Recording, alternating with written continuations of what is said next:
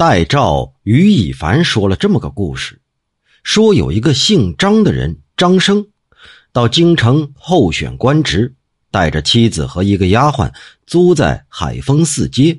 一年多以后，妻子病逝，又过了一年多，这丫鬟也突然死了。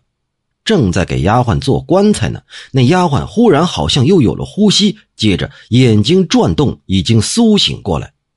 他叫着张生的名字，握着他的手，哭道：“一别就是一年多，没想到你我还能再见。”这张生非常吃惊啊。那女人接着说：“你不要以为我在说胡话，我是你的妻子，现在是借着丫鬟的身体又复生了。这丫鬟虽然服侍你，但总是愤愤不平，不愿意她的地位在我之下。”他跟一个惯会兴妖作怪的尼姑商量，用妖术来镇掩我，我就发病死了。我的魂被那做法术的尼姑收在瓶子里，用符咒给镇住，埋在尼姑庵的墙头底下。瓶子里窄小昏暗，不透风。我这所受的苦啊，难以言说呀。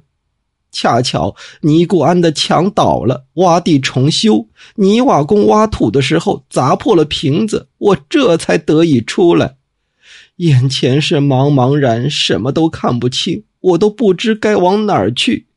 伽蓝神指示我向城隍申诉，行妖术的人也都有邪神做后台来庇护他们，因此啊，这正邪两派的神仙就这么辗转僵持着。案子也不能了结，后来我告到东岳神那儿，这才下令逮捕了使用妖术的人。审问清楚之后，把那丫鬟抓起来，送到了泥犁地狱。我呢，阳寿未尽，可尸体早已腐烂，所以神仙判我借着丫鬟的身体又复生啊。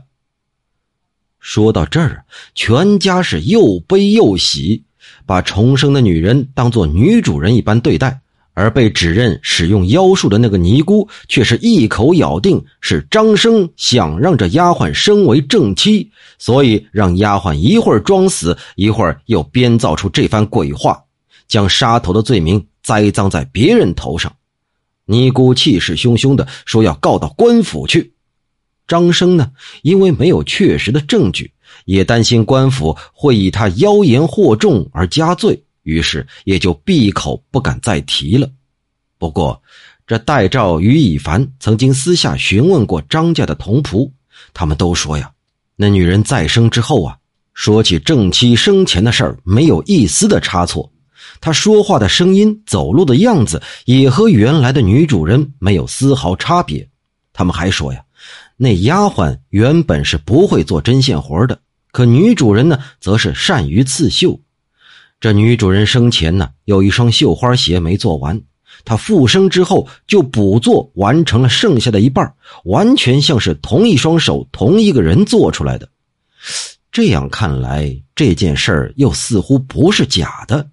整件事啊，是雍正末年发生的。